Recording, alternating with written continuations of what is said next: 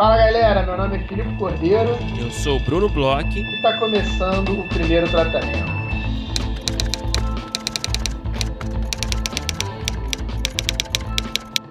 Fala, Brunão! Tudo bem? Olá, Filipe, eu estou bem, tá tudo bem, como você tá? Brunão, eu tô ótimo, é, tô sabendo que em breve vou te visitar na Bahia. Eita, então tô mais feliz ainda porque você sabe muito bem, meu coração é baiano.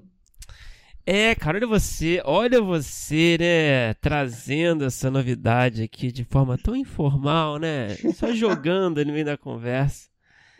Mas é, né, cara? É, para quem não sabe, enfim, estou de mudança do Rio de Janeiro para a Bahia, mas para mais especificamente, né, para Porto Seguro. É, não esperava fazer essa essa confissão aqui. Mas enfim, é, questões. Tava prof- fora da pauta, a gente conversou É. rapidinho sobre a pauta aqui e veio. Você me ludibriou, Felipe Cordeira. Você falou, não, vamos direto pro assunto. É, enfim, é, eu sei que é uma notícia meio louca, né? Mas enfim, é, se deve aí a questões profissionais aí da, da esposa. Então, como né, o nosso trabalho de roteiro né, hoje em dia tá muito no home office, né? A nossa, eu, tô, eu mesmo tô numa sala que eu, que eu tô à distância, né? Todos estão à distância, então, é, então não muda muita coisa, né? Profissionalmente nesse sentido, né? Enfim, então é isso. É, estarei lá em breve. É, tô nessa dor de cabeça, de mudança, de é, como é que eu vou levar os cachorros, enfim. É um estresse, mas é, pelo menos encontramos uma casa, o que tudo indica, que estava difícil. E eh, espero você lá, Filipe. E quem quiser me visitar, ó, só chegar lá, que vai ser um prazer. Eu com certeza irei, assim, é. Não Bahia pode ficar muito mim. tempo, hein, Filipe? Ah, Depois de eu- cinco dias eu já me canso de você. É, é tipo peixe, né? Visita é tipo peixe. Começa, fica muito tempo fora da geladeira, começa a feder É. e estragar, né? Aí eu vou ter que chamar a polícia. É, mas Se você não é quiser sair- seu, né? Aí é problema. Tô brincando, é. Vou, eu vou, vou, vou me Ah, que isso, cara, tá brincando. mandar pra Bahia muito em breve, cara. Você terá esse problema aí, porque adoro lá tudo que envolve o Estado. Bruno, então agora vamos falar sobre as coisas que a gente tinha combinado de falar. A gente Pô, tem aí- finalmente, hein? É. a gente tem aí, pra variar, como quase todas as semanas, um mega sorteio rolando, uma oportunidade incrível. Nós dois já tivemos a oportunidade de fazer a aula que a gente está sorteando. Conta aí, Brunão, o que que os nossos ouvintes podem concorrer.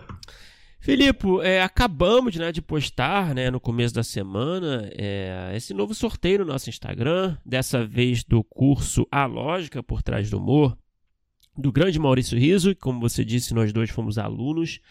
É, eu super recomendo, sei que você super recomenda. É um curso muito assim específico né, sobre escrita de comédia, escrita de humor, que é uma coisa que não tem tanto, né?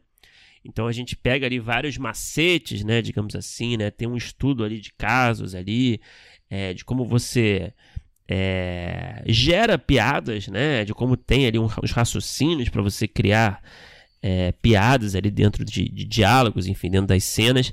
Então eu acho que é um curso muito legal. A gente, novamente, né? A gente postou na segunda-feira no nosso Instagram, vai dar lá uma olhada. O resultado vai ser anunciado no dia 12 do 11, né? Sexta-feira agora. E para participar, aquele esquema de sempre, né? Você tem que curtir o post, marcar dois amigos nos comentários. é, e além de seguir né, o nosso perfil, que eu imagino que você já siga, né?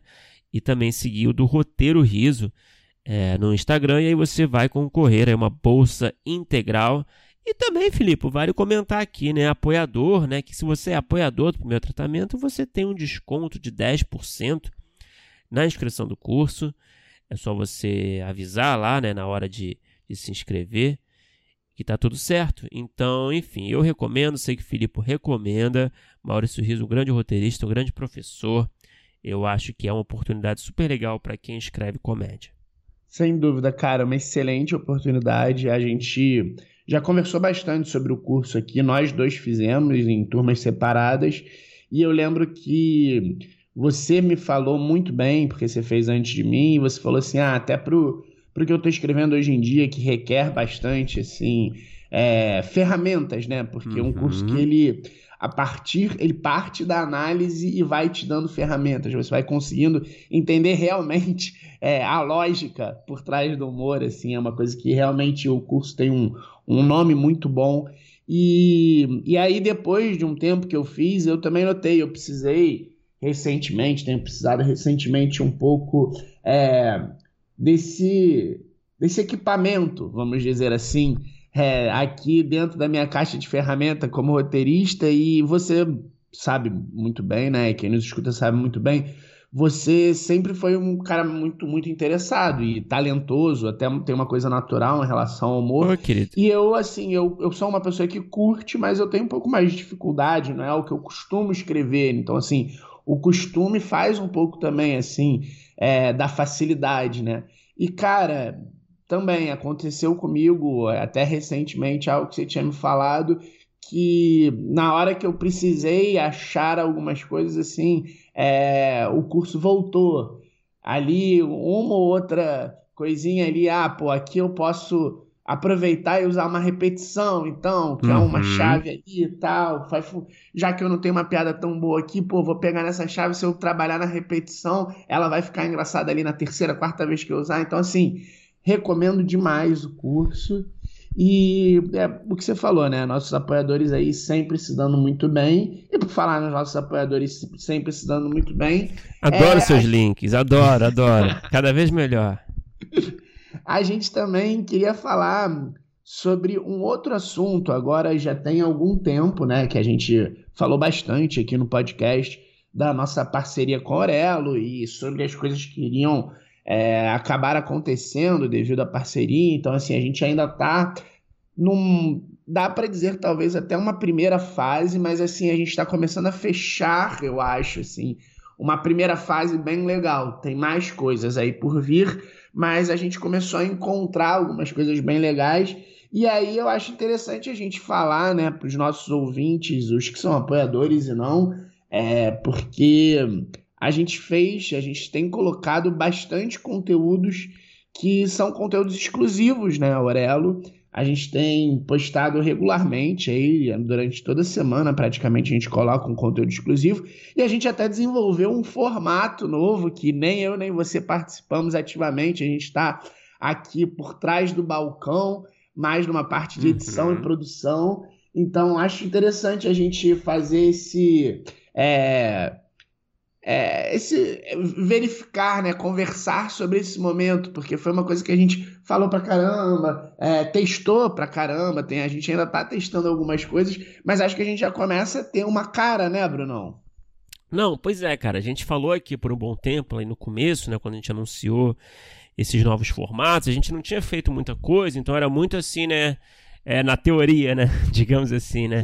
Eu acho que agora a gente já pode dizer com segurança, né, que, que, que é um, é um negócio que já foi posto em prática, né, a gente já é, fez vários episódios especiais, né, é, em parceria com a Orelo, né, que é essa plataforma super legal para você escutar podcast, também para você apoiar seus criadores de conteúdo, né? Então, para você apoiar a gente através da Orelo, é só entrar em orelo.cc barra primeiro tratamento.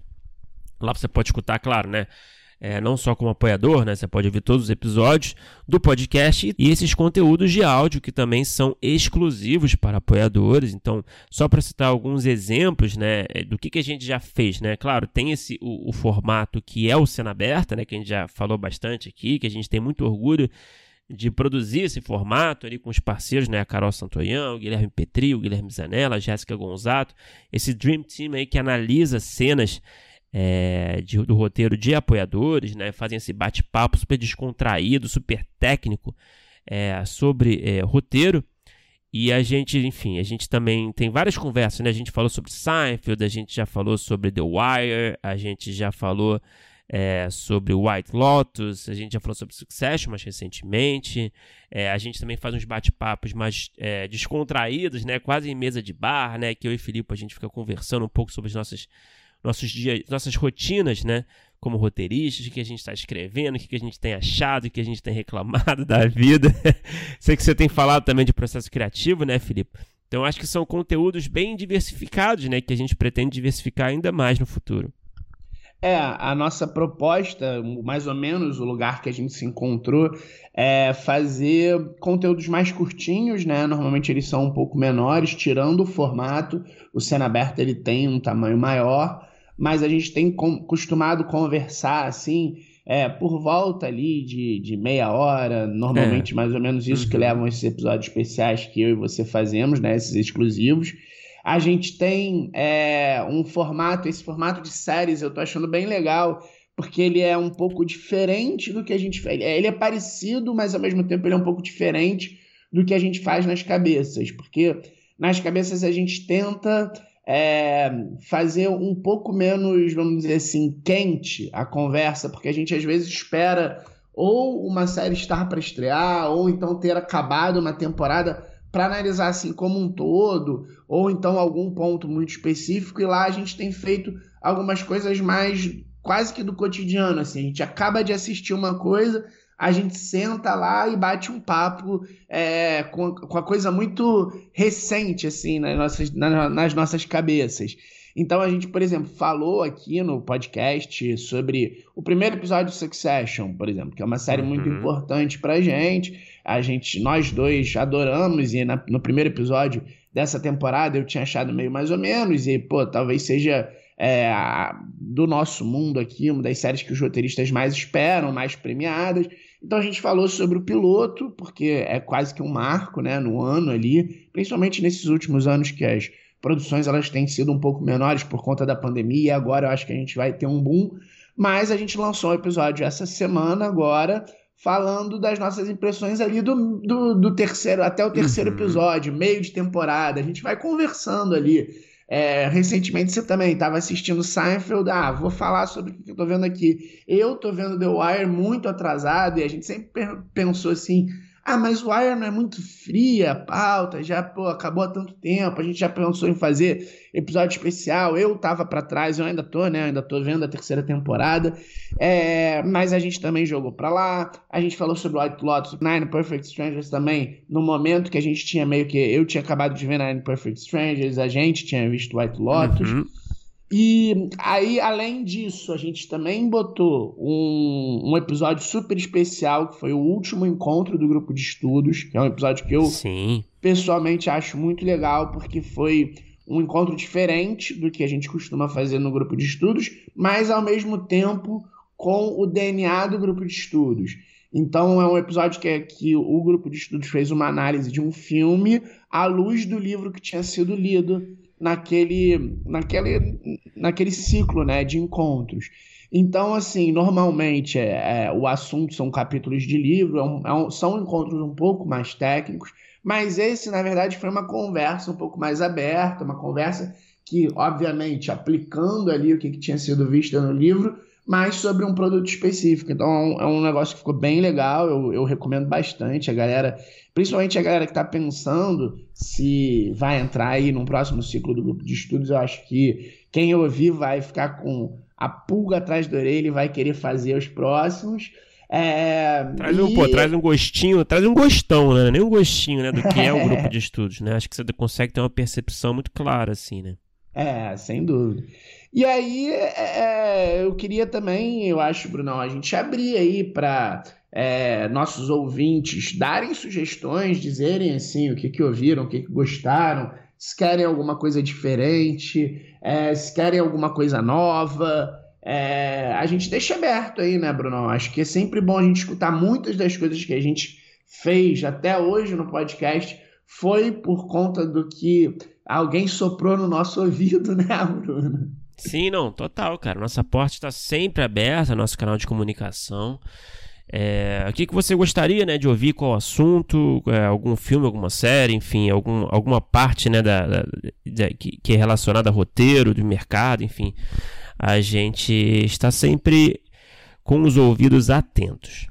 Isso, e também reforço aí o convite, mandem os roteiros aí Uhum. O Cena Aberta é um projeto bem legal, a gente já recebeu, já até lançou aberto um dos, dos episódios, a gente vai lançar os próximos fechados, como a gente tinha explicado. Uhum. É, e porque eu confesso que tem uma coisa muito legal desse formato, Bruno, que é, eu curti muito escutar. Eu, eu me tornei, de certa forma, um assíduo ouvinte do nosso próprio produto, sabe? Claro. Porque é muito legal é, o fato da gente estar tá envolvido em outra parte, assim, a gente acaba tendo a surpresa ali quando está escutando. É, a gente é, aqui faz as entrevistas, durante as entrevistas é muito legal, mas, por exemplo, eu quando vou editar as entrevistas, eu já fiz a entrevista, então eu estou vindo pela segunda, claro. terceira, quarta vez. Tá de quando saco cheio, editar, né? É, não sei se é a melhor palavra.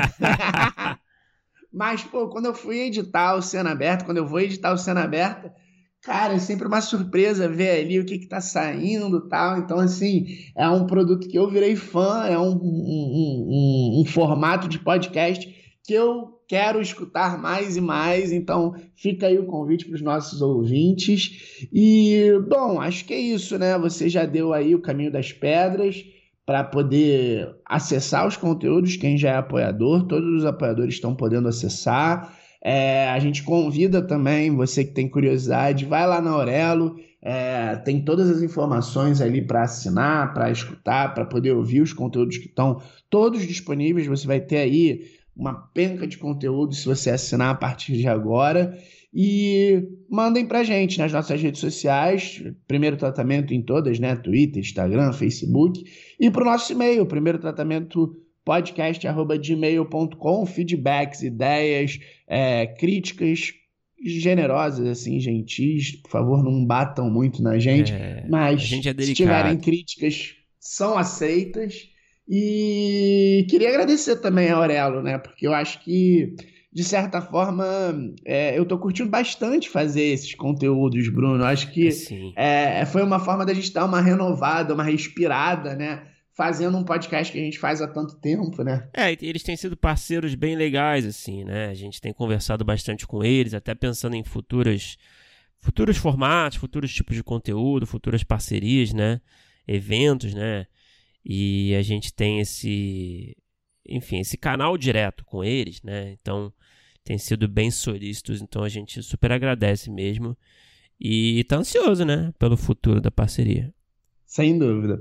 Agora vamos falar do nosso episódio de hoje, Brunão. A gente entrevistou aí um roteirista é, de mão cheia que tá, acabou de trabalhar numa série que é talvez um dos maiores sucessos nacionais, que acabou de estrear na Netflix um cara que já trabalhou com conteúdo infantil, já trabalhou com conteúdo adulto, escreveu em várias salas uhum. de roteiro diferente, escreveu até séries grandes em modelos diferentes, que não sala de roteiro, que ele conta pra gente de uma forma diferente também, super legal. Um cara que, gente boníssima demais, demais, demais. é um desses papos que dá vontade de, no dia seguinte, voltar para sentar num bar e bater um papo, sabe? É, conta aí, Brunão, com quem que a gente conversou? A gente conversou com Guilherme Freitas. O Guilherme escreveu séries como Sintonia, que é a grande série do momento, né? Por causa do, do lançamento da segunda temporada.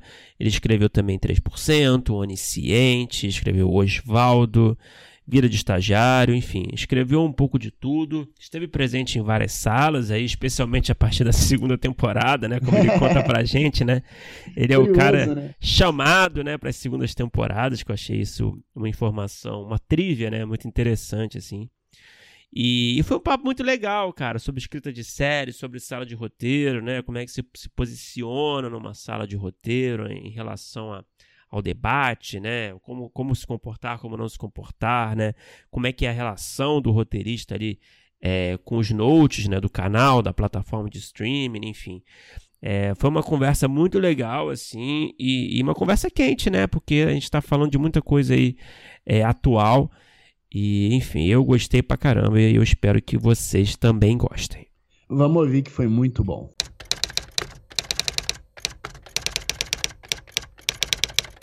Guilherme, seja bem-vindo ao primeiro tratamento. Muito obrigado pela sua presença. É, eu queria começar a conversa já indo direto para o assunto quente, né? Que é o Sintonia aí, né? Que estreou agora há pouco a segunda temporada. Você deve estar cansado de falar já. Pior que não. Tá, é, é muito recente mesmo, assim. É, é. Mas manda abraço, tô, tô curioso com o que vocês estão curiosos. Não, é assim, é porque eu acho que é interessante, assim, que a gente sempre conversa com, sempre, né? Muitas, na maioria das vezes a gente conversa com uma galera que, que escreveu a primeira temporada de algo, né? E Aham. você. E agora você escreveu a segunda também, né? Do Sintonia. Então, que eu acho que é sempre interessante, assim, se você puder, o quanto que você puder falar desse processo da Aham. segunda temporada comparado ao da. Você escreveu a primeira também, né? Não, Não? Ah, você não escreveu a primeira. Tá. Não, É. é engraçado até que eu tenho uma tradição aí de segundas temporadas. Ah, é? Pensando agora que você falou isso, pensei, eu entrei no Historietas Assombradas, foi meu primeiro trabalho, era a segunda temporada.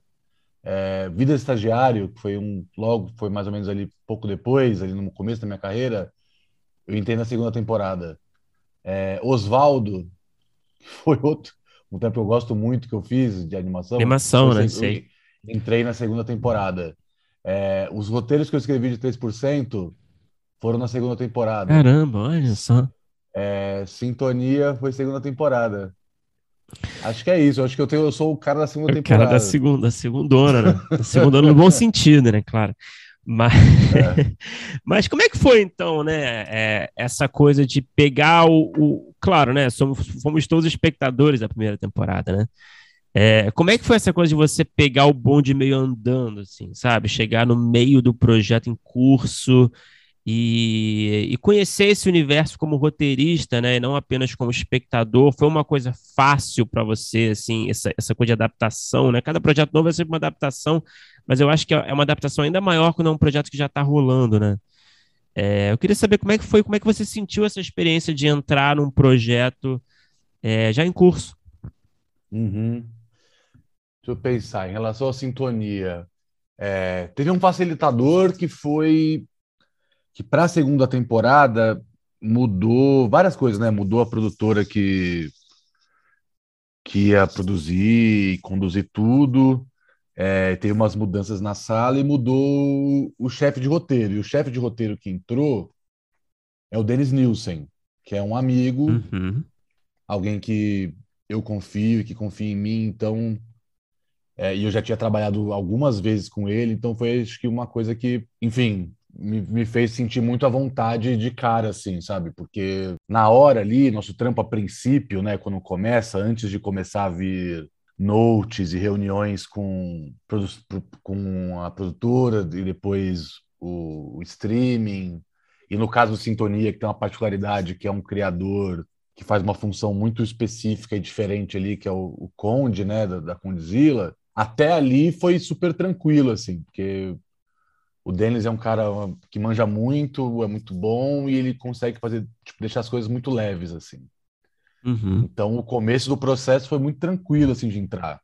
É aquela coisa, né, tipo, a sala era formada ali por é, gente que estava na primeira, é, eu, a Tainá e acho que o Denis que estava chegando para a segunda. É, então você, vem com, com impressões de que não é de quem viveu o processo, né? Que são muito diferentes, né? De Uhum. você participar de um começo ali da série e achar que das coisas que você gosta, das coisas que você não gosta, o que poderia ter sido, o que foi e tal. Quem chega direto na segunda temporada chega com. Eu não li roteiro na primeira temporada, né? Eu vi os episódios no Netflix Claro. como qualquer Uhum. espectador. Então, é uma impressão meio sem aquele filtro de. Eu sei o que vocês viveram, sabe? Sei. Pensando nos outros roteiristas, assim. Mas a sensação que eu tive, assim, de contato logo com quem estava na primeira e as coisas fluíram muito rapidamente, assim. Porque acho que a impressão que a gente trouxe de fora era meio parecida com eles que estavam lá dentro. É. E acho que todo mundo acho que meio que sabia, acho que quais eram os pontos fortes que tinham que ser mantidos e o que que dava para, tipo, vamos, o que dava para investir na segunda temporada, sabe? E você falou também que 3% você também entrou na segunda temporada, né? E É, mas aí- 3% eu não fiz sala, só para deixar, deixar, deixar claro, assim, a- a- o 3% eu, eu escrevi dois roteiros, mas eu entrei, tipo, só para escrever roteiro, Olha lá. acima de um Ah. argumento. Foi um negócio meio diferente, assim. Que coisa. uma experiência Caramba. diferente. É, porque, para contar assim, é porque a segunda temporada, acho que tinham dois roteiristas, que uma que eu conheço bem de leve da época de faculdade, que é a Juliana Rojas, nunca aprendi hum. a falar o nome dela. Espero que seja esse, e o Theo Popovic, que eu acabei de trampar agora. Grande assim, Theo. É...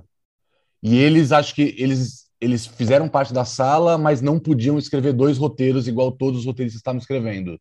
Porque o, o 3% né, na segunda temporada teve 10 episódios.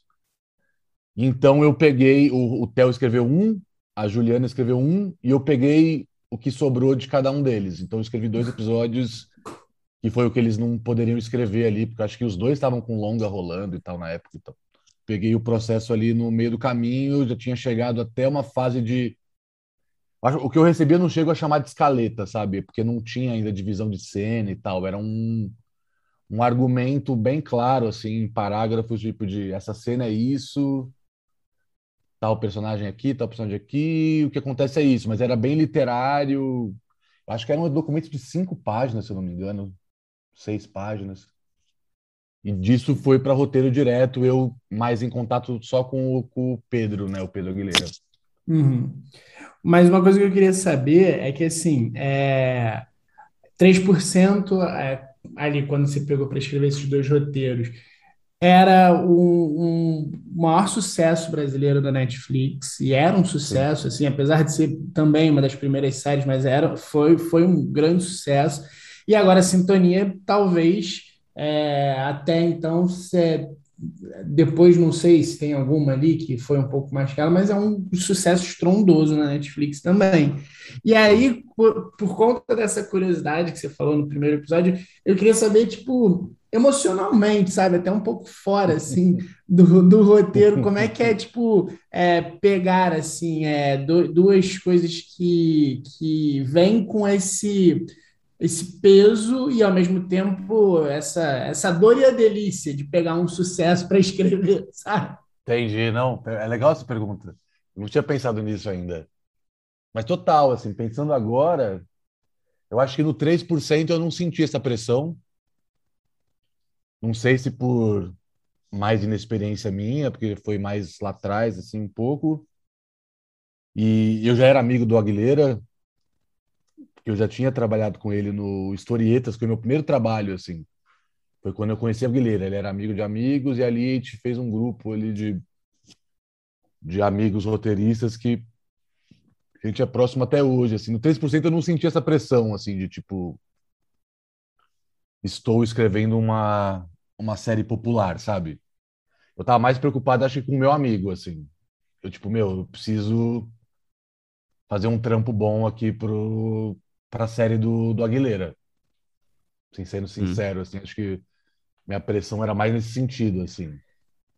E, enfim, eu estava acho que numa etapa, entre aspas, anterior da minha carreira, que eu acho que eu tinha um pouco mais de inseguranças, assim, mas a pressão que eu tinha era uma coisa mais próxima, assim.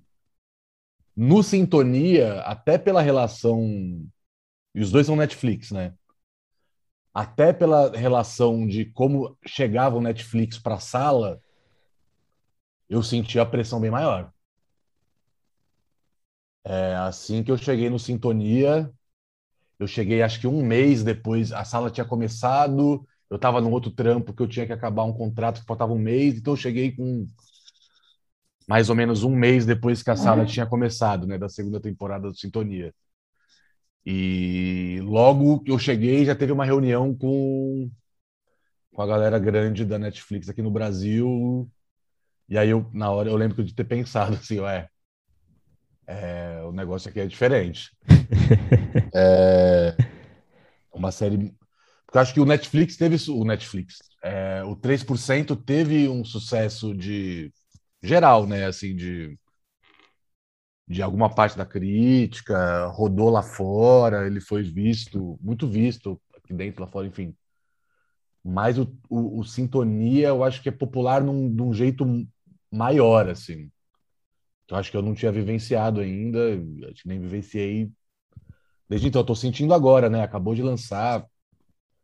Fico dando umas, umas procuradas no Twitter, assim, acho muito engraçado ver a reação das pessoas e tal. Uhum. Mas foi sim, muito sentido na sala, assim, a relação foi outra, assim. É, e aí eu senti. E aí era, enfim. E aí essas coisas, quando rola uma pressão, é uma pressão que ela é para todo mundo, né? Não é só pro roteirista, né? É pro pro Conde, pro Conde, pro Condzilla, que assina a série, era pro Guilherme Quintela, que é o roteirista que criou junto com, com o Conde a série que estava com a gente na sala, pro Denis como chefe, para Ana, que era lá da, da Netflix, que era responsável pelo, pela série aqui no Brasil, era para Gulani e para um dos irmãos Gulani, enfim, é diferente, é diferente. É, tanto nas reuniões quanto nos notes e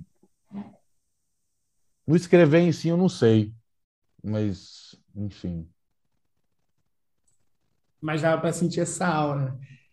Uma, uma para outra- sentir que é, Uma coisa que eu queria aproveitar dessa sua resposta, quando você estava falando sobre 3%, você falou que é uma série que fez muito sucesso e, inclusive, fez lá fora. Teve até um, um, um ouvinte, né? A gente tem um grupo de apoiadores que a gente fala com quem a gente vai falar, e o Daniel Tomati até fez uma pergunta sobre 3%.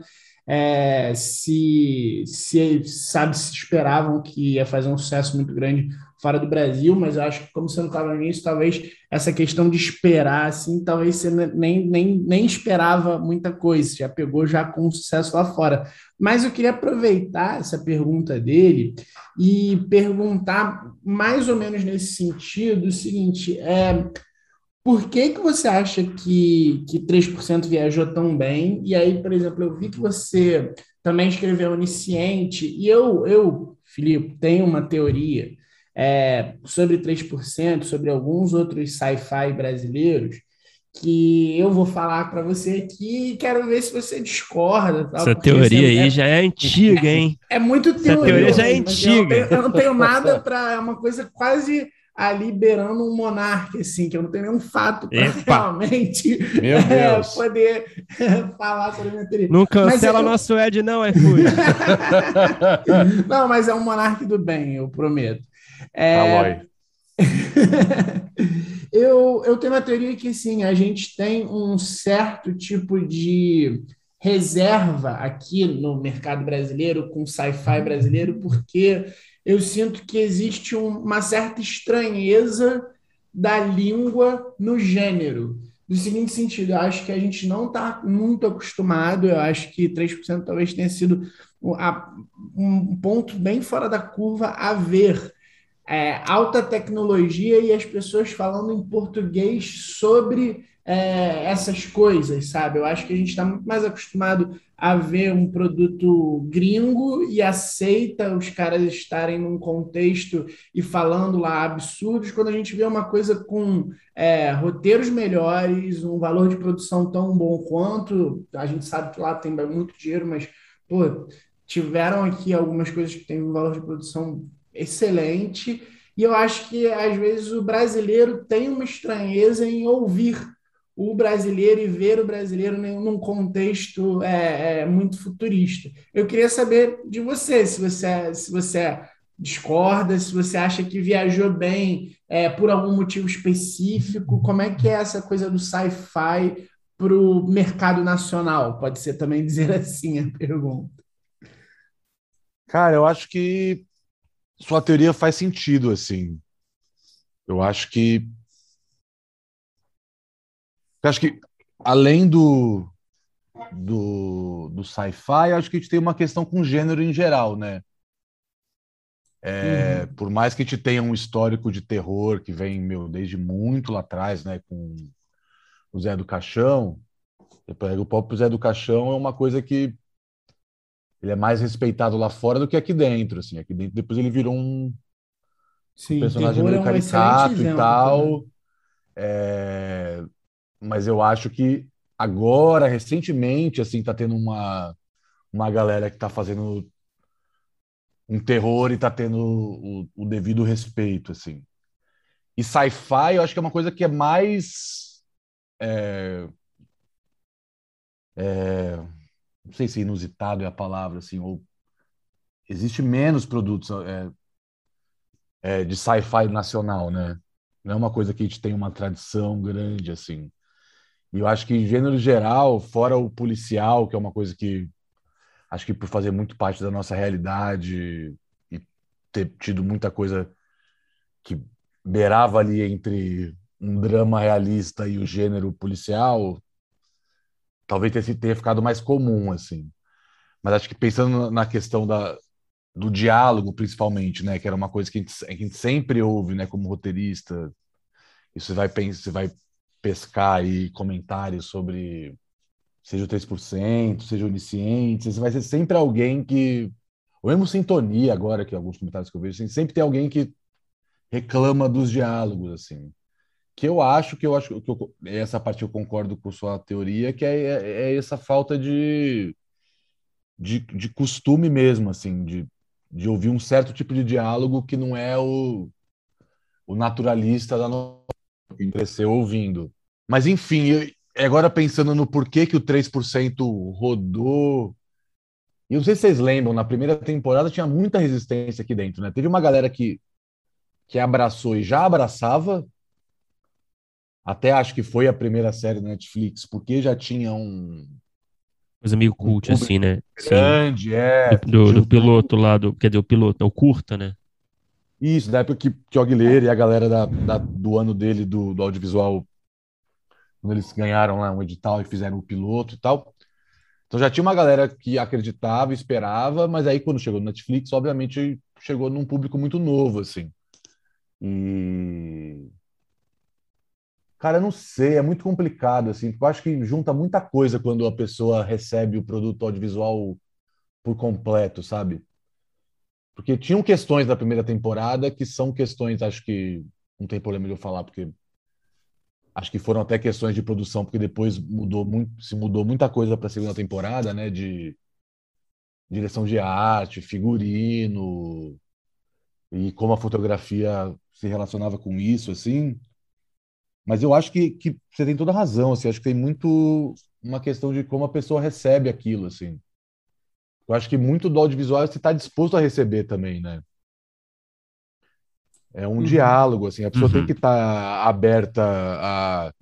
Eu vou assistir algo e estou, estou me colocando disponível para assistir isso com toda a riqueza e toda a pobreza que isso pode ter, sabe? E óbvio que essas, uma série do Brasil vai revelar nossas pobrezas de, de grana mesmo, porque a gente acho que aqui faz muito com pouco, e de formação, de, enfim, quantidade de ator necessário, figuração, toda a questão de, de fotografia, direção de arte, figurino, etc. E os próprios roteiristas, assim.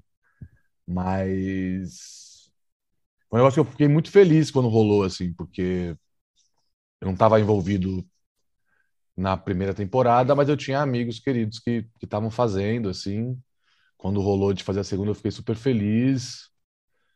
E eu acho que o que fez ele rodar lá fora e o que fez ele ganhar corações reticentes aqui no, no Brasil foi, tipo, uma especificidade mesmo, assim, né?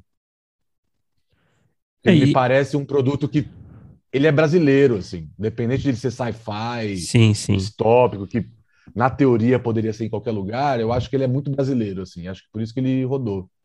É, e tem, eu acho que tem um elemento aí forte que é, na minha, na minha percepção também, trazendo uma teoria minha também, é que eu acho que o público de sci-fi é um público muito preconceituoso com o conteúdo nacional em geral, sabe? Eu sinto Entendi. isso, não sei se vocês concordam comigo. Mas eu, eu acho que é um público que tem uma certa resistência já é, automática, sabe? A um conteúdo nacional, assim. Eu, eu sei, é uma percepção que eu tenho, assim. Posso estar errado, tomara que eu esteja errado, assim. Eu não consigo diferenciar muito um público de sci-fi de outros públicos. Eu consigo pensar num blocão que é a galera da fantasia. É, pensar tipo o nerd, né? Sci-fi. Vamos pensar é o nerd, é isso, assim. O cara do Omelete, Exatamente? É. O cara do Omelete, Exato. o cara que acessa o Omelete, o... Tá? eu acho que ele é um cara meio preconceituoso. O público do mas... Jovem Nerd, é. o público de outros Não, total. Acho que a galera tem, tem uma resistência mesmo, assim. Mas acho que é por, por ter sido educado em, em coisas de fora, né? sim, Não total. tinha mesmo, é. É, Mas eu acho que deu uma mudada, né? De leve, assim.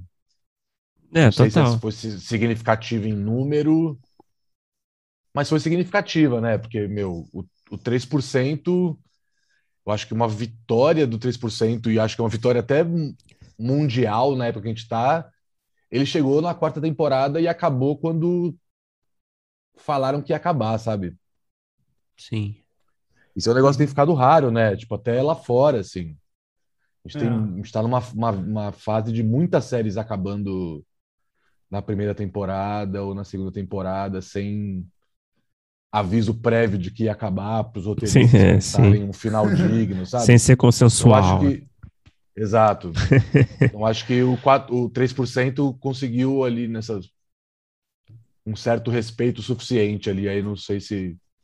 Acho que misturando tudo, né? Qualidade.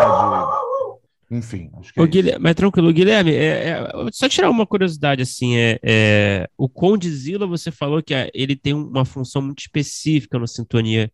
Ele está envolvido na sala é, do dia a dia, ele, ele traz um olhar um pouco mais de produtor, que, que, que- como é que funciona na prática? Cara, é um negócio muito específico.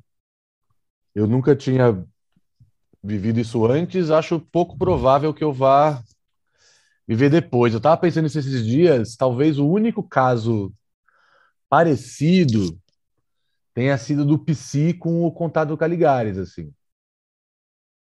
Uhum, alguém que é de fora do, do mundo do roteiro, Uhum. que tem algo que é criado por ele e que tá ali perto no dia a dia da produção e com um grande poder sobre, sabe? É, mas falando do que eu vivi, que é o, o, o Condzilla, o Conde, é, ele é um dos criadores, ele é acreditado como criador, como di- diretor-geral, e acho que no dia a dia, assim, da, da época da- do período de pré, de sala de pré, eu acho que dá para chamar ele de um produtor executivo, mas que tem palavra final, assim. E aí não era, ele não chegava a fazer parte da sala no, no dia a dia, mas era praticamente semanal, assim. entendi, ah, É, interessante. Um produto muito dele, né? Então, assim, tipo, ele, além de, de criar, ele é muito próximo, né? É, eu acho que tem a ver com o jeito que ele fez ali o pequeno império dele, sabe? Foi, foi é, cuidando das coisas que ele faz e cuida de um jeito muito próximo, assim. E, para ser sincero, é óbvio que, tipo, meu, é uma relação difícil, assim. Porque, enfim, já é normalmente difícil você se relacionar com produtores e canais que são do do meio, né? Já é uma relação conflituosa por si só, porque é alguém criticando seu trampo e vai ter hora que é, tá todo mundo rindo, aí logo depois vai vir uma coisa que alguém se sente ofendido pessoalmente, ou que vai contra tudo que a sala ficou sei lá quanto tempo trabalhando, sabe? É sempre uma relação conflituosa, né? A relação sala com notes, em geral. É, eu ia perguntar justamente sobre isso. Posso pegar essa carona? Que eu não sei se você vai terminar o raciocínio, mas é, como é que é essa coisa? Eu não sei quanto você pode revelar também, fica à vontade. Mas assim, eu acho que é uma coisa que muita gente tem curiosidade, assim, para saber como é que é essa coisa de note, de feedback de um canal, assim, uma plataforma, no caso, né, como a Netflix, assim, né? É, quanto assim que costuma ser mais técnico de roteiro, de narrativa, quanto que é mais assim de, de, de algoritmo, digamos assim, de público-alvo? É, é, um, é um envolvimento é, intenso, assim, criativo, assim, da, da, da Netflix, geralmente, ou eles, eles mantêm uma certa distância respeitosa, assim, é... Você tá perguntando só, você tá perguntando só da Netflix? É, assim, eu- é porque eu acho que você tem Eu- alguns exemplos de série de Netflix aí, né, no seu, nos seus Aham. trabalhos. Não, mas é eu- porque fica à é- vontade É que acho pra- que é uma pra pergunta expandir. maior, assim. É. É é- Eu já, eu já trampei com muitos canais diferentes, assim. Mas tem uma diferença que você sente, acho que é legal até você falar assim. Você sente assim. caralho, uma... assim, muda muito. Assim, uhum. Assim, é muito pessoal, assim.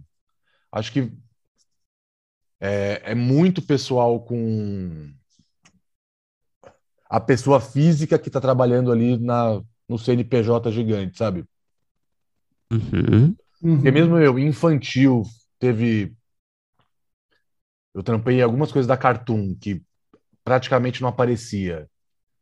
Discovery Kids era super em cima. É, Gloob, Gloob e Glubinho tinha uma preocupação muito específica com umas coisas. Você falava, nossa, por que, que é tão específico? Sei. Aí você pega, tipo, o Netflix, que eu fiz três séries diferentes, né? E cada uma era de um jeito, dependia, tipo, da pessoa física que você estava lidando, e eu acho que isso tem a ver com a expectativa deles para cada uma das, das séries. É, acabei de sair uma agora que eu posso falar porque vazou na, na imprensa há pouco tempo. A primeira vez que eu trampo com a, com a Globoplay é um outro estilo de, de dar note, sabe? De como as coisas chegam até a sala. Sim. Uns notes super escritos e, e, uma parte através do, do produtor ali responsável da produtora que, que foi escolhida para fazer o para comandar o produto, enfim. É muito variado assim. Então acho que eu estou pensando tudo isso, acho que para responder a sua questão de tipo se é técnico ou não, assim. Porque acho que antes da técnica, eu, eu acho que isso é o que está mais claro para mim nesses anos que eu tenho de, de trampar com roteiro, assim, é, é, as coisas são muito pessoais, né? Eu não sei qual é a experiência de vocês, assim, mas as coisas são muito pessoais, assim. Mas em que sentido, coisa... assim? Tipo, Cara, como é, assim? É, é que roteiro, acho, é, é, roteiro é um negócio muito complicado se, se discutir tecnicamente, assim. Por ah. mais que você consiga e que você tenha elementos que você consegue. Tanto que essa discussão, né, de tipo, quanto de roteiro você consegue ensinar numa sala de aula e o quanto você não consegue, sabe? Você vai até um ponto, você claro, tem uma claro. técnica e eu acho que todo mundo deveria ir atrás e estudar e ler tudo quanto pode, entrevista, enfim, qualquer forma de, de, de transmissão de conhecimento. Mas ao mesmo tempo é uma coisa muito subjetiva, assim, porque envolve gosto, envolve expectativa, é, uma Bíblia, seja ela de série, seja ela de início de uma nova temporada, é, quando você faz ali, é muita gente envolvida, né? E eu acho que, por mais que se converse muito, o que cada um espera do que vai sair daquilo é muito diferente. E quando uhum. começa o processo em si, de se desenvolver, e aí começa o processo da sala, e aí você tem ali geralmente quatro, cinco roteiristas falando merda e discutindo coisa importante, enfim, o clima de sala, assim, de dia a dia, as coisas começam a ir para um, uns lugares que não necessariamente são aqueles que estavam combinados no começo, ou são os que o caminho que os roteiristas achavam que era, mas que o, a produtora acha que não é, e aí isso pode mudar assim que vier o primeiro note de canal, que geralmente vem um, um tempinho depois. Enfim, aí começa essa bagunça de expectativa, é, o que, o que é vontade, ego. Sim. E aí começa o jogo de é. cintura de todo mundo envolvido, é. assim, para tipo, lidar com tudo, assim. É, e uma coisa que é interessante que você falou é que, assim, é, é, às vezes, assim, as expectativas até do próprio roteirista, quando vai começar a enfrentar é, os outros passos, né? É, começam a mudar, quando vai começar a escaletar, quando vai começar a abrir cena, tal, as coisas vão, vão se tornando outra coisa. Agora, tem uma coisa importante, é, na verdade interessante que você falou na sua resposta, é sobre é, essa, essa o, o limite do que dá para se aprender de roteiro numa sala de aula. E aí eu queria saber é, o que, que você acha que é importante complementar fora da sala de aula. É escrever muito, é assistir muito, é ler roteiro, é um pouco de tudo isso. Tem alguma coisa que você note que é, você considere sei lá, não, talvez para você, um, de certa forma, um pulo do gato, porque assim, é, a gente, sem dúvida, tem muita subjetividade quando a gente está falando de roteiro, mas também, por um outro lado, é, a gente consegue identificar fragilidades, a gente consegue identificar fragilidades nossas e consegue identificar fragilidades quando a gente lê outros roteiros ou assiste alguma coisa que, que, que às vezes, independentemente da formação, assim, acabam, de certa forma, vazando. Então, assim, é, é, é uma, uma coisa complexa, eu fiquei interessado quando você estava falando.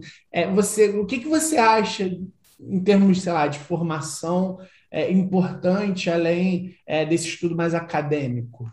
Cara, é, enfim, pensando aqui, da, vindo da minha experiência, né, que eu fiz audiovisual na ECA, é, acabei fazendo as aulas de roteiro só as, as básicas.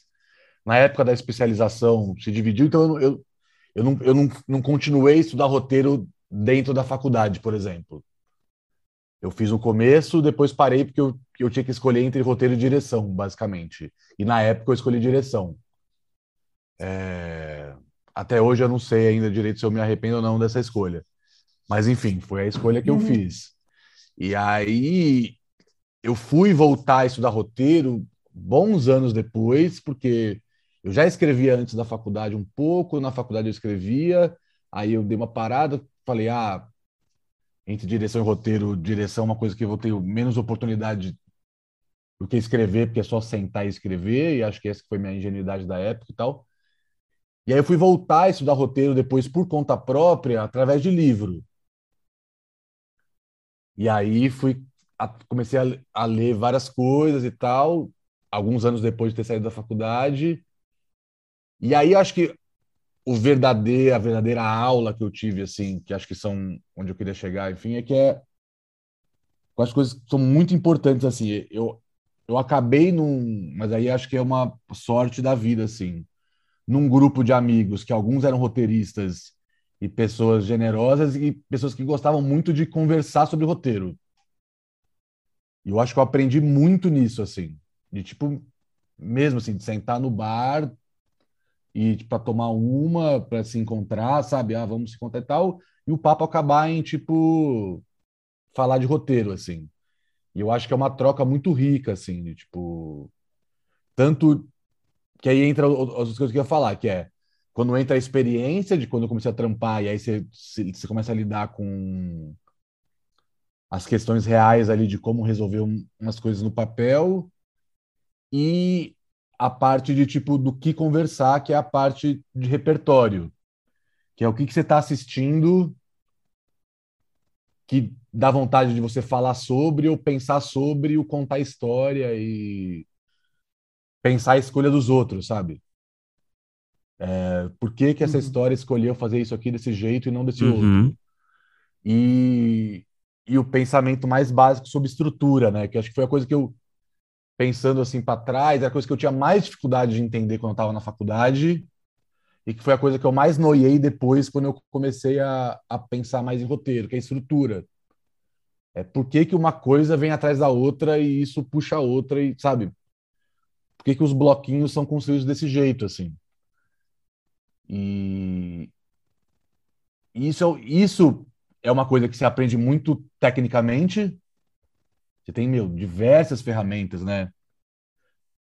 Ou até na época que mergulhei mais nisso, tipo, eu fui um. A gente chama de bolinha, né? Eu fui um fiel adepto da bolinha, que é o Story Circle do Dan Harmon. Sei, sei, é, sei.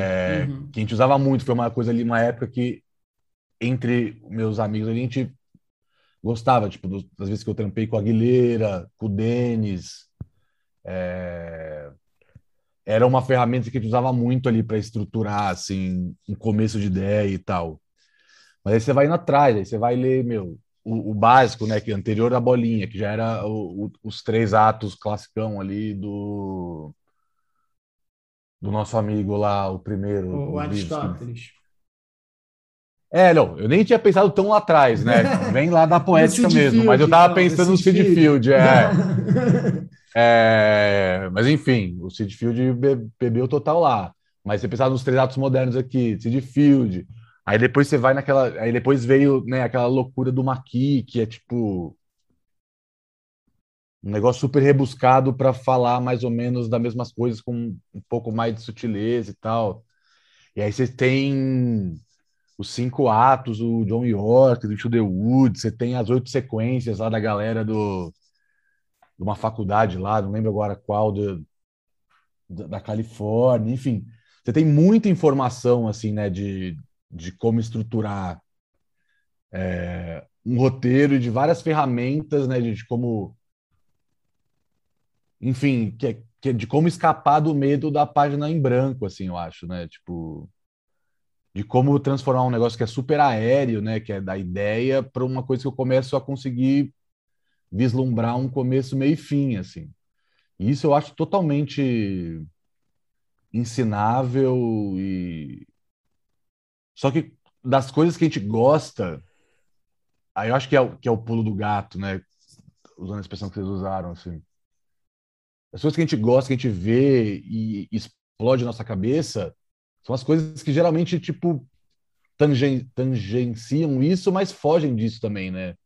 É. Então é sempre um equilíbrio do tipo, meu, o que que é que você aprende, o que que é vem e, e esse aprender assim, eu tô falando, não tô falando de fórmula assim, porque eu nem gosto desse papo de fórmula assim.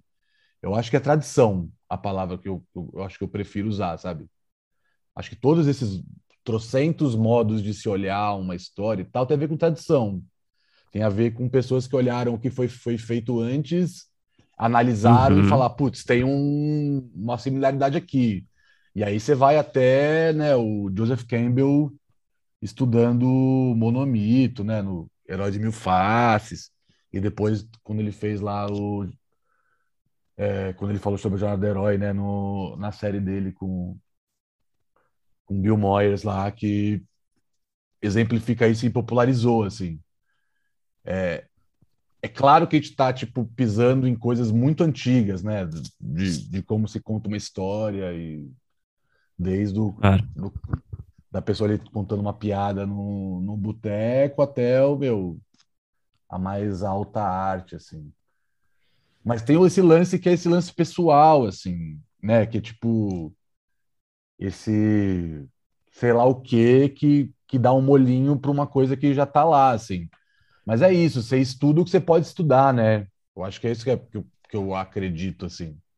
Você estuda o que você pode estudar, depois disso é fazer e, tipo, meter as caras e... E... E um pouco na intuição, né? Que aí vai... E aí na intuição, acho que entra muita coisa. Acho que entra toda essa bagagem de estudo, Uhum. mas entra também sua vivência pessoal, né, Claro. vida mesmo, e entra seu repertório, tipo, tudo que você Uhum. assistiu, tudo que você amou assistir, tudo que você não gostou. É, Eu acho que é uma mistura dessas duas coisas, assim. Então, enfim, acho que Tá. é nisso que eu acho que entra uma coisa do que, que pode ser estudado e o que, que não dá para estudar, assim. E, Guilherme, falando de sala de roteiro, né, que é uma coisa que você tem bastante experiência, né? é, sempre que a gente conversa com, com alguém que, que circulou por várias salas, a gente faz essa pergunta que eu acho que é sempre interessante e divertido também. É, assim, na sua visão, né? você- o que você acha que o roteirista não deve fazer? É como ele não deve se comportar dentro de uma sala de roteiro, assim, o que evitar, assim, de comportamento na relação com as pessoas, no, no jogo de cintura, sabe? Você tem, você tem algum perfil, assim, por exemplo, a gente conversou com a Mirna Nogueira, né? A gente sempre cita aqui, Uhum. já tem um tempo, não sei se você já trabalhou com a Mirna, Não, Mas ela- de nome só. ela falou de um termo que ela criou que eu adoro disseminar por aí, que é o do roteirista zagueiro, que é o roteirista que fica barrando as ideias dos outros e ele não acrescenta nada, sabe? Não rola, é, não rola. É. Aí eu queria saber assim, o que que você, você concorda com, com esse perfil assim, que é um perfil ruim assim, para uma sala? O que que você vê assim de, de coisas para se evitar? Não, achei bem bom esse termo. Esse roteirista zagueiro ainda. E ainda tem alguns que são tipo esquema Júnior Baiano, sabe? Que chega na, na- na- na voadora, um carrinho monstruoso. Sei, É. sei, sei. Não, eu achei ótimo esse termo. Não... É, vou adotar. Mas, cara, quando você estava perguntando, eu pensei assim, acho que tem um equilíbrio bom, assim, que é tipo, meu, você não pode falar muito, você não pode falar pouco, sabe? É... Cara, sala de roteiro é muito, assim, relação pessoal, como em qualquer outra instância da vida, sabe? Uhum. É, acho que por isso que para algumas pessoas é mais tranquilo, para outras pessoas é mais traumático, porque talvez rememore coisas da, da de dinâmica de escola, dinâmica de faculdade, assim, porque, meu, no fim das contas, cara, sala de roteiro, por alguns bons meses do projeto, é você. Até agora há pouco era cada um, todo mundo no mesmo lugar físico, né? Agora é todo mundo no, na tela do computador, mas a dinâmica é a mesma, assim, né? Até piorou um pouco, assim, nesse sentido, no esquema Zoom, porque nesse esquema do, do microfone cortar, tipo, essa relação de falar por cima, ser zagueiro, ser, tipo, ou muito atacante, é muito complicado, porque o microfone corta antes da hora e, tipo, meu, deu uma bagunçada, assim. Você acha que, aproveitando só, você acha que esse esquema das, das salas virtuais, você acha que chegou para ficar? Você acha que, que, ao mesmo tempo que tem essas, essas... Eu particularmente porque, meu, eu sou um cara. é, eu sou um cara caseiro, eu gosto da minha casa, eu gosto de estar perto das minhas coisas, gosto de estar perto, sabe, da onde eu vivo e não ter que me locomover para ir até um lugar e É tal. bom, né? É, almoçar em casa, né? microfone. É, tá tudo ali. Eu não, quanto a veio para ficar, não sei, assim, porque po- possibilitou várias coisas, assim. Depois do começo da pandemia, por exemplo, eu eu recebi contato de produtora do Rio. Eu não sei se eu receberia é, antes da pandemia, sabe? Tipo, Acabou esse um papo, né? Acabou esse papo agora, morador né? de São Paulo. Sim, agora É. não importa, né, da onde, aonde você tá, né? Essa, essa é a beleza, né? Exato, deu uma expandida muito grande assim nesse sentido, assim, né? Tipo, a última sala tava eu aqui na zona rural de Sorocaba, o Theo no litoral de São Paulo, sei lá, quem, uma galera no Rio, outra galera São Paulo capital, sabe? Tipo, você amplia muito, tipo, meu, possibilidade, assim, acho que para quem tá montando a sala, de montar a sala meio que exatamente do jeito que você quer, assim, sabe? Com os perfis Sim. que você quer. Ser mais diversa também, né?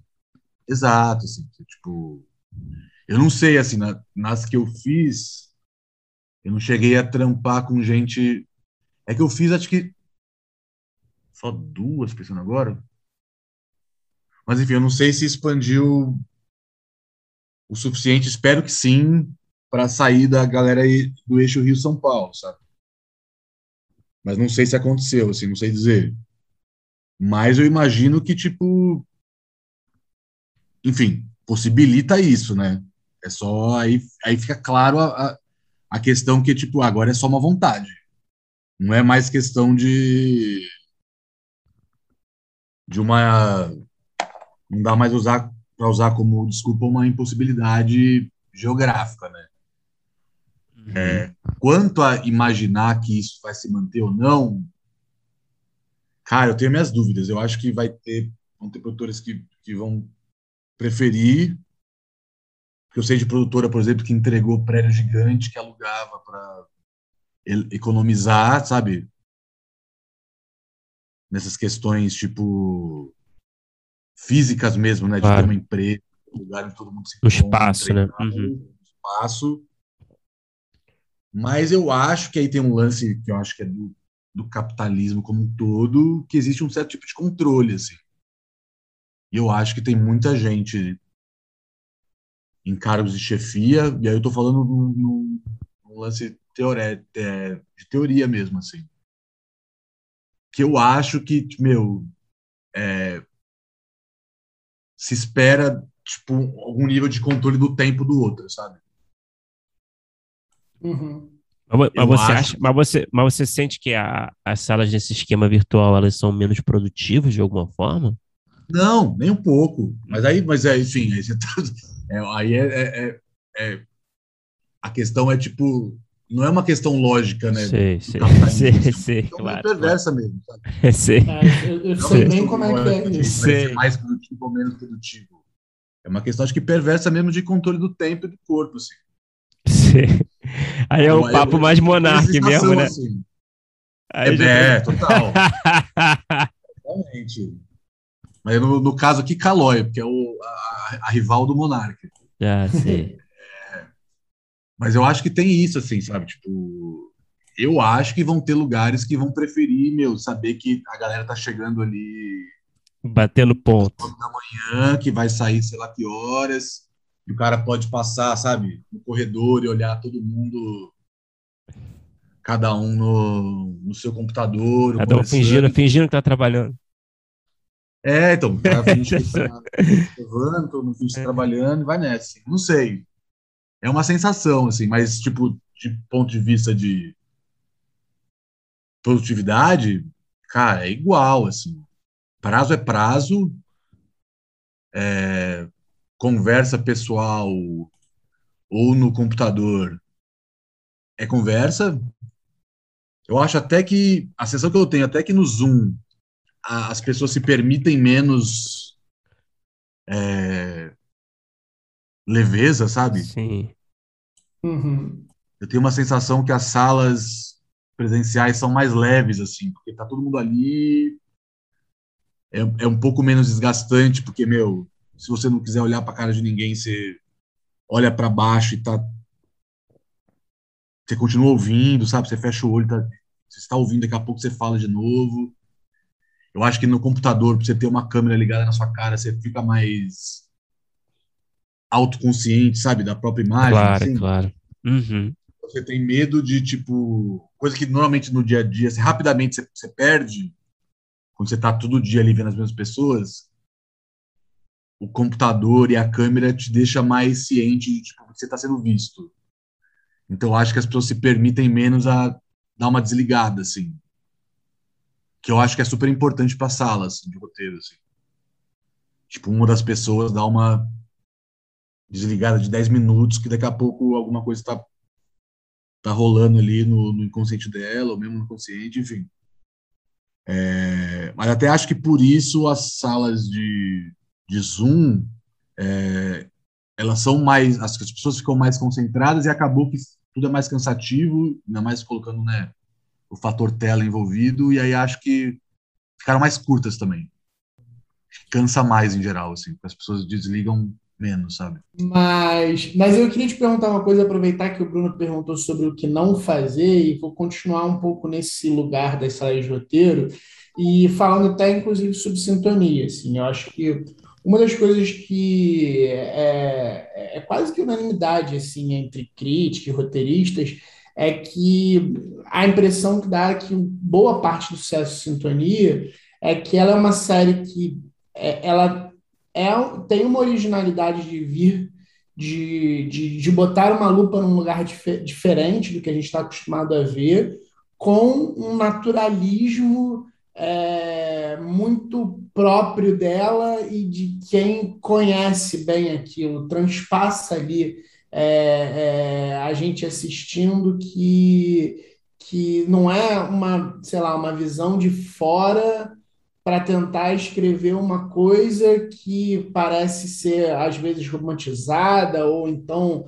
é, é, sofre de um certo preconceito desse olhar de fora. A sintonia, ela tem, é, e aí talvez tenha um pouco disso do, também de inovador e a delícia, né? Do próprio Condzilla está muito próximo, está muito em cima.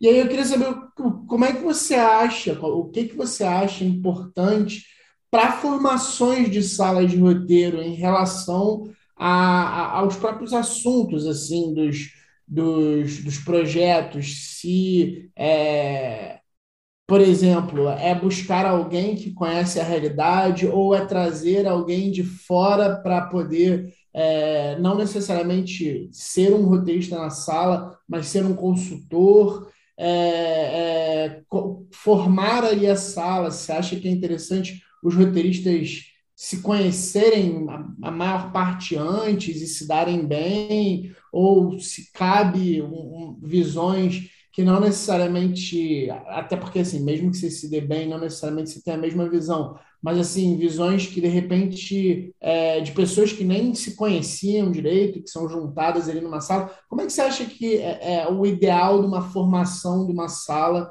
para uma série? Ah, é... Enfim, é legal que você retomou uma coisa que a gente começou a conversar lá no começo e não, não, não, não estendeu, né? Então, eu vou só falar um pouco disso, que é uma coisa que eu tenho pensado muito, assim, que falando de sintonia em específico. É... Quando eu, eu tava na, na, assistindo como espectador a primeira temporada, eu achava que a maior força da, da série era a questão de universo e personagem. E aí, óbvio que tem mão de todo mundo nisso, né? De como os roteiristas escreveram, mas aí tem como os atores fizeram o negócio, de como, é, enfim, fotografia, direção e tal. E depois, quando eu entrei lá, ficou claro que tem a, muito a mão do, do, do, do Conde, assim, né? Nessa, nessa condução desse universo, assim. E até acho que, tipo, um dos grandes nortes ali da segunda temporada era, meu, a gente precisa manter isso, assim, né? Essa questão de, meu, esses personagens, esse universo muito forte e tal. E um jeito que, que aí a grande força de ter o Conde ali, como alguém que ele é da perifa do Guarujá, de um lugar super treta, que, enfim, tem toda a história de vida dele, assim, mas que tinha conexões ali em todos os universos retratados. Ele é um cara que conviveu com o crime perto ali de quando ele era moleque. É... Ele é um cara que teve contato com a igreja evangélica ali, eu não sei qual especificamente se foi a Assembleia de Deus ou não, não lembro agora. E depois, óbvio, com, com o funk, assim. Então é tipo, meu, era um, um acesso ali, tipo, o cara é um portal de informação, não só através dele, né, mas de todo mundo que ele podia colocar a gente em contato, que é muito grande, assim. Então tinha coisas assim que é tipo, meu, escreve o roteiro com o diálogo, o diálogo que você vai fazer é, para alguns personagens específicos é tipo a intenção e a informação tem que ter, porque depois vai passar na mão de um consultor o cara vai fazer uma tradução ali, tipo na palavra da rua, sei lá. Então, de alguma forma é positivo, assim, porque é libertador, assim, de tipo, meu, vou escrever o um negócio, então eu vou me preocupar com, tipo...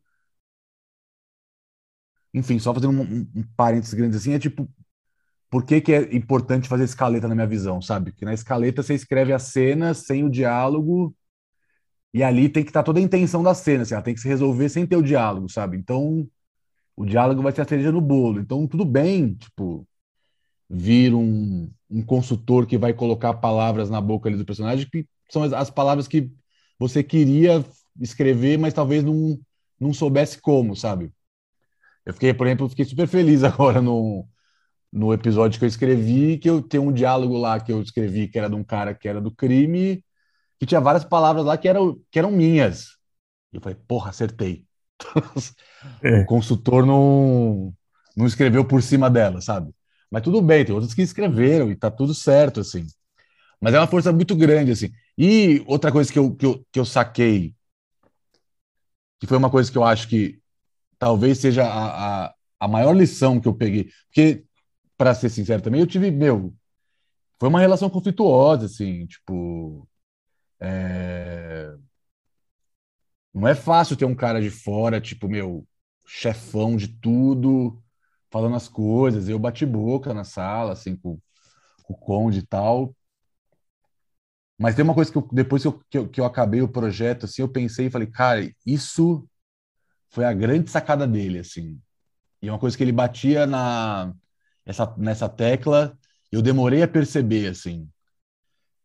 Mas que depois que eu saí, assim, do projeto, tal, acabou e tal, eu falei, caralho, é por isso que, que deu certo, e tinha a ver com várias das tretas que a gente tinha né, na sala, né, de, tipo, do que a gente propunha e do que, que era cortado, do que, que a gente tinha que fazer e tal, é que a gente, acho como audiovisual em geral, a gente tem uma ideia que tipo, a gente tem que falar do extraordinário. A gente tem que, que a história que vale ser contada é a história da exceção. E eu acho que o Sintonia fez o sucesso que fez e está fazendo agora, porque ele, ele, ele fala do comum. Tipo, ele não. O, o, o Doni, a Rita e o Nando, eles não são a exceção do mundo deles. Uhum. Eles são o comum. Lógico que dentro das especificidades de cada um, mas eles são a regra, sabe? E. Enfim, eu acho que essa lição tem a ver com esse negócio de tipo. O que projeto o que cada projeto precisa, o que, que você entender o projeto que você tem nas mãos e como você trabalha ele. Eu acho que de alguma forma o Conde sacou lá atrás o que, que era o forte do que ele queria fazer, e aí, com um pouco de mão de ferro, ele foi conduzindo isso. E a gente que vai entrando ali, que vem com uma visão de. Uma visão de mundo diferente, assim, porque eu eu sou negro, mas eu nunca vivi na periferia. É, minha vida foi muito diferente da do Conde, sabe? Tipo, são línguas diferentes, assim. Eu demorei para sacar essa, essa, qual que é o lance dele, sabe? E eu acho que, agora voltando no final da pergunta, eu acho que tudo isso tem a ver com essa formação de sala, sabe? Porque acho que tem a ver com você saber lá atrás, e isso que acho que é o difícil, né? Acho que isso que é o que é uma grande questão, é tipo lá no, no início do projeto, né, quando está nascendo, você tem uma completa noção do que, que é o projeto? Porque tem projetos que você nasce sabendo o que, que ele é e tem projetos que você demora a, a saber, né, a descobrir. Faz parte do processo, assim. E eu acho que uma formação de sala, assim, é, de sucesso, assim, sei lá se, é uma palavra boa, acho que tem a ver com você sacar o que seu projeto precisa, o que, que ele é, e quem ali pode trazer coisas que, que vão enriquecer tudo, assim. Só que é um negócio muito difícil, né? Porque não necessariamente todas as pessoas se conhecem, nem entre os roteiristas, nem quem estão contratando. É, dinâmicas pessoais você não tem muito como prever. Uma coisa meio Big Brother, sabe? Você coloca uma galera ali. Enfim, o Boninho às vezes coloca uma, um cara lá, uma mina lá, que ele acha que vai tretar e a pessoa vira uma planta, sabe? Eu acho que tem um, um, quê uhum. disso, assim, numa formação de sala. Mas acho que da parte dos roteiristas, que é o que cabe a gente, que geralmente a, a grande maioria dos roteiristas não monta sala, ele é chamado para fazer parte de salas. É... Cara, eu acho que tem que ser um ambiente de tipo de tirar, é, não ser cascudo, quer dizer, é ser cascudo o suficiente para aguentar crítica, mas não ser cascudo para ser defensivo. E ser aberto, assim, enfim, ser aberto a discutir, assim, o ambiente de, de sala de roteiro eu já convivi algumas pessoas em sala, assim, que você via que eram pessoas que não, não gostavam de discutir. Eu lembro que eu via as, as pessoas e falava, cara, essa pessoa. Não sei se ela devia estar escrevendo com outras pessoas, sabe? Uhum. Porque elas meio que rapidamente são engolidas pelas outras, assim. Que vão ter as pessoas mais falantes, que gostam de falar e tal, que gostam de defender o próprio ponto que e boa parte do trampo é isso, assim, as coisas são postas e aí é tipo várias pessoas tendo ideias e defendendo uma ideia até quando quando acho que é um processo legal, a pessoa fala, puta, é verdade, estava errado, tem outro tem razão. Ou vamos tentar por aqui e tentar até onde é, dá para tentar e falar, putz, não era isso, vamos dar um passo para trás, enfim. E aí entra essa questão mesmo de, de relação humana mesmo, que aí é varia muito, né, de, como uma pessoa cresceu, com quem ela cresceu, que ela viveu até chegar ali na sala, assim. Uhum. Mas do ponto de vista de quem monta, eu nunca tive essa experiência, assim, mas acho difícil você prever tanta coisa, sabe? Eu acho que dependendo do projeto, sei lá, agora um amigo ontem estava me, me pedindo indicação, um projeto de de de documentário, né, true crime. Aí ele estava pensando, ah, uma pessoa que fez mais pesquisa, uma pessoa que é mais documentário, outra pessoa que é mais do roteiro, assim. Você consegue traçar uns planos assim, sabe? Mas não tem garantia nenhuma de que vai dar certo, né? Guilherme, é, a gente tem aqui um, um, bloco final, né? Que a gente faz as mesmas perguntas para todo mundo que, que passa por aqui, né? Então vamos lá. Qual é o melhor roteiro que você já escreveu? Na sua opinião, pode ter sido produzido, pode não ter sido produzido. É, pode ser um longa, pode ser uma série como um todo, um, um episódio de uma série, um curta, enfim, é, vale tudo. É... Melhor? É... Cara, acho que talvez o que eu fiquei mais satisfeito, assim. Falei, putz, aqui tem várias coisas que eu curto e. Acho que tá tudo certinho. Foi um episódio do, do Oswaldo. Da. Qual é o nome dele? É. Essa parada é muito louca, acho.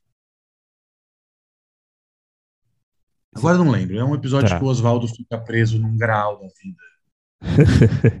Tem uma inteligência artificial que prende eles lá, eles estão indo no, no, show do funk negro do pagode, e aí eles estão arriscando a perder o show e o Oswaldo começa a pirar numa coisa meio iluminada, assim. Eu coloquei várias coisas do Kubrick, e eu acho que é super redondinho, foi um que eu escrevi, eu falei, putz, tem várias coisas que eu gosto aqui. Piada boba, tem uma estruturinha que super funciona, tem coisa bonitinha. É... E é um roteiro de umas 15, 16, 17 páginas, então é mais fácil de ele ser melhor que outros maiores. E, e qual é o pior roteiro que você já escreveu? Valem as mesmas regras.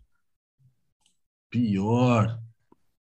É, pode ser aquele curta que você escreveu lá atrás, que era ah, super pretensioso. É, não, tem uns lá atrás, mas aí você tão longe já que eu nem lembro mais, assim, pra, tipo, poder falar que é pior com propriedade. Assim.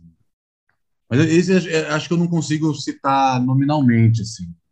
Mas tem alguns roteiros de algumas outras animações que eu fiz muito curtinhas, assim, que enfim, é as coisas que às vezes, quando é curto, é, é feito a toque de caixa, tanto pelo prazo que dão para gente, quanto pelo tempo que a gente tem para dar, pelo que pagam.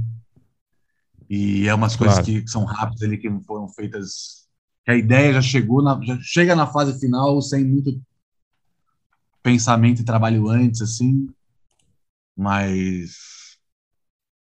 Enfim, vou deixar mais em aberto aí, mas alguns umas duas séries aí de, de infantil mais curtinho, assim, menor que 11 minutos que, eu fiz, que não tenho muito orgulho, não. Não da série como todo, tá? Só de, de um ou outro roteiro que eu escrevi, porque tem coisas que eu, que eu gosto também. Guilherme, o que, que você assistiu que assim que terminou você pensou, putz, eu queria ter escrito isso?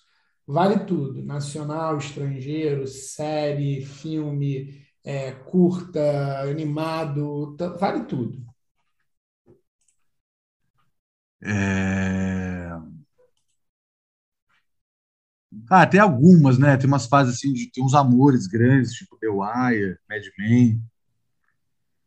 São coisas, tipo, são uns grandes amores, assim, mas acho que hoje, em série, o que eu tô apaixonado é que eu tô revendo Deadwood. Não sei se vocês já viram. Olha aí, acho que é a primeira vez que alguém responde isso. Não, é, Felipe? Eu e eu demorou acho. até para responderem isso. Legal. eu já tinha visto uma vez, eu já gostava muito, assim.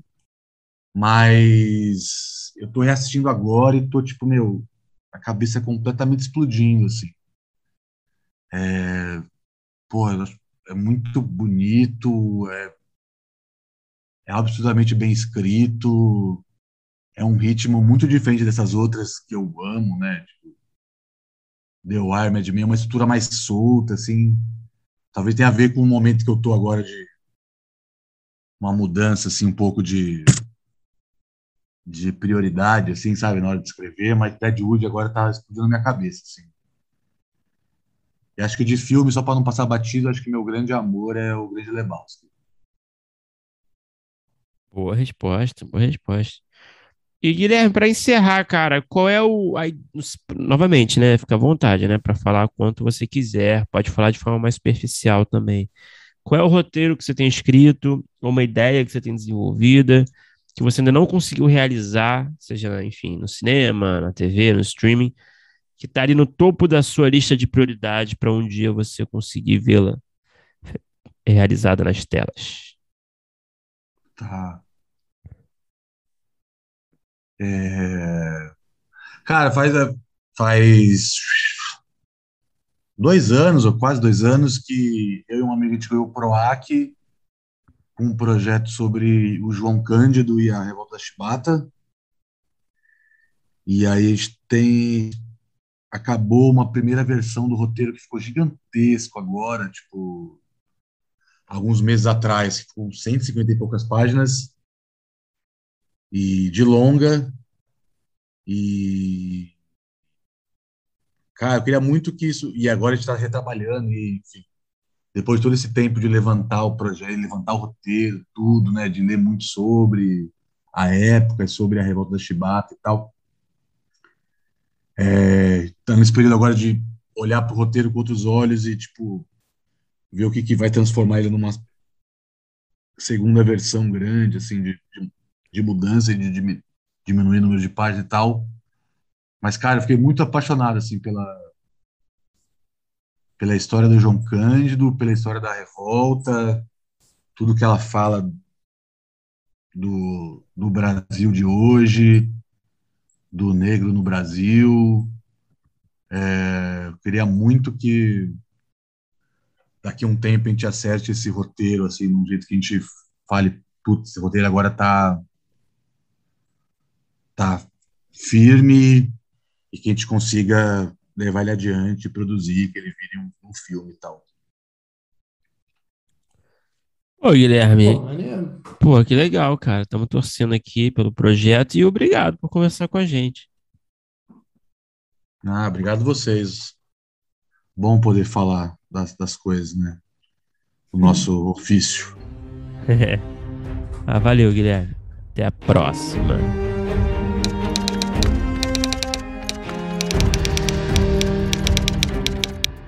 Opa, chegou até aqui? Muito obrigado por escutar. Conheça nossa campanha de apoio na Orelo em escute.orelo.audio barra primeiro tratamento. Por lá você pode ganhar recompensas exclusivas e nos ajudar a continuar conversando com os nossos roteiristas favoritos. Tem dicas, comentários ou sugestões? Fala com a gente pelas nossas redes sociais e não se esqueça de assinar o feed do primeiro tratamento pela Orelo. Até a próxima!